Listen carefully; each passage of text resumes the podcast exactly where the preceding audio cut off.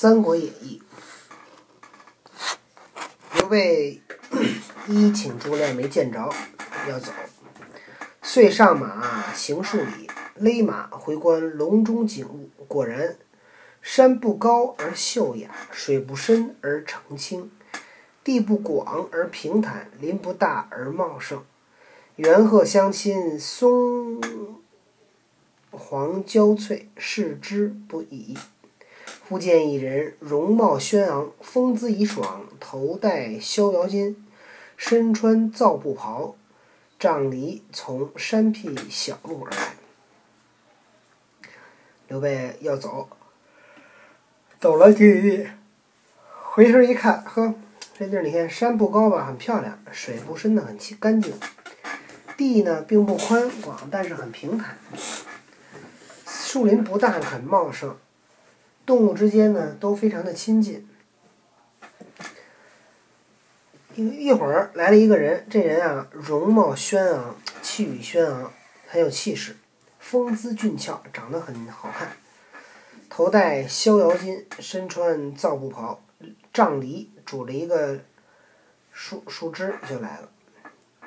玄德曰：“此非此必卧龙先生也。”即下马向前施礼，问曰。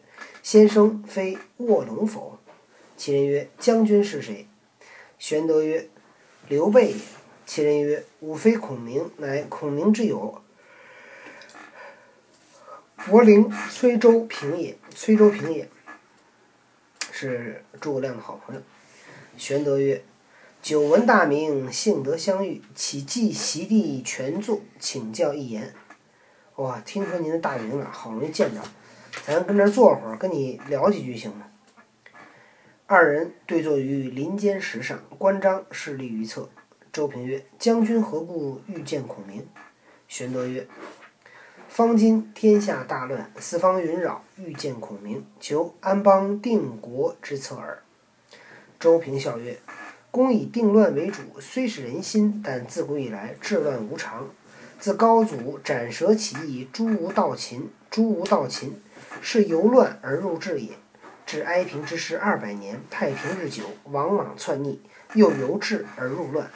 光武中兴，重整基业，复由乱而入治。至今二百年，民安已久，故干戈又复四起。此正由治入乱之时，未可促定也。将军欲使孔明斡旋天地，补缀乾坤，恐不易为，徒费心力耳。岂不闻顺天者易，逆天者劳？术在术之所在，理不得而夺之；命之所在，人不得而强之乎？崔州平，刘备说他要找那个孔明，问他一些打天下、治天下的良策。崔州平呢，笑着说：“您是想这个平定四方的这个战乱？”这好心，但是呢，自古以来啊，这个平定治理乱世呢，没有一个固定的方法啊，无常。自从高祖，谁是高祖啊？谁是高祖？问你呢？高祖斩蛇起义，诛无道秦，就是灭了无没有道的秦朝。这就是由入由乱而入治，从乱世进到治世，治世就是这个呃和平的盛世。到了哀平之世二百年，哀平就应该是汉汉哀帝和汉平帝。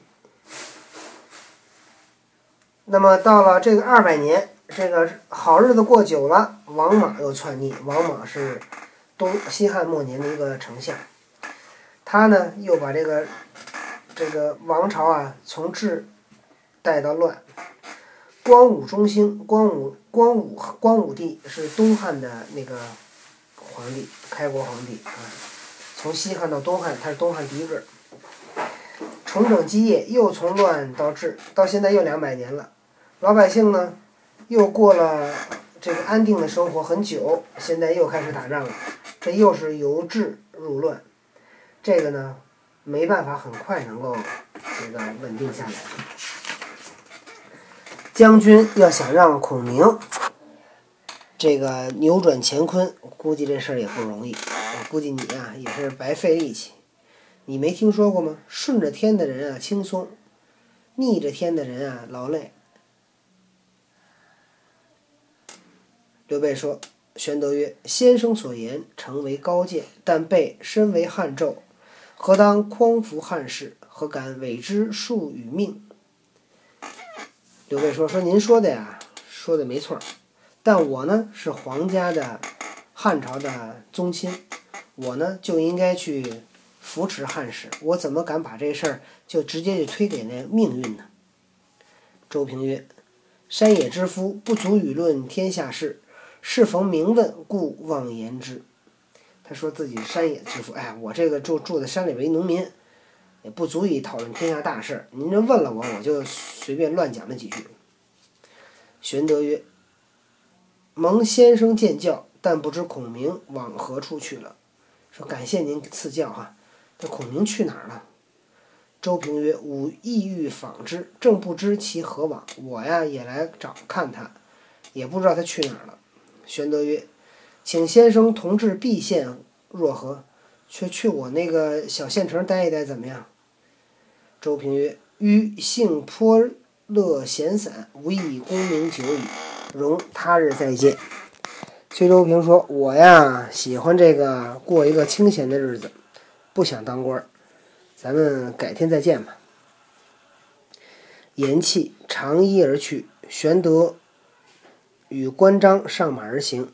张飞曰：“孔明又访不着，却遇此腐儒，闲谈许久，又没见着孔明，又碰着这么一个腐败的儒生。”聊了这么半天，玄德曰：“此亦隐者之言也。”说这个也是这个隐居的人说的话。那么三人回到新野，就要准备二见二请诸葛亮了啊！明天再讲。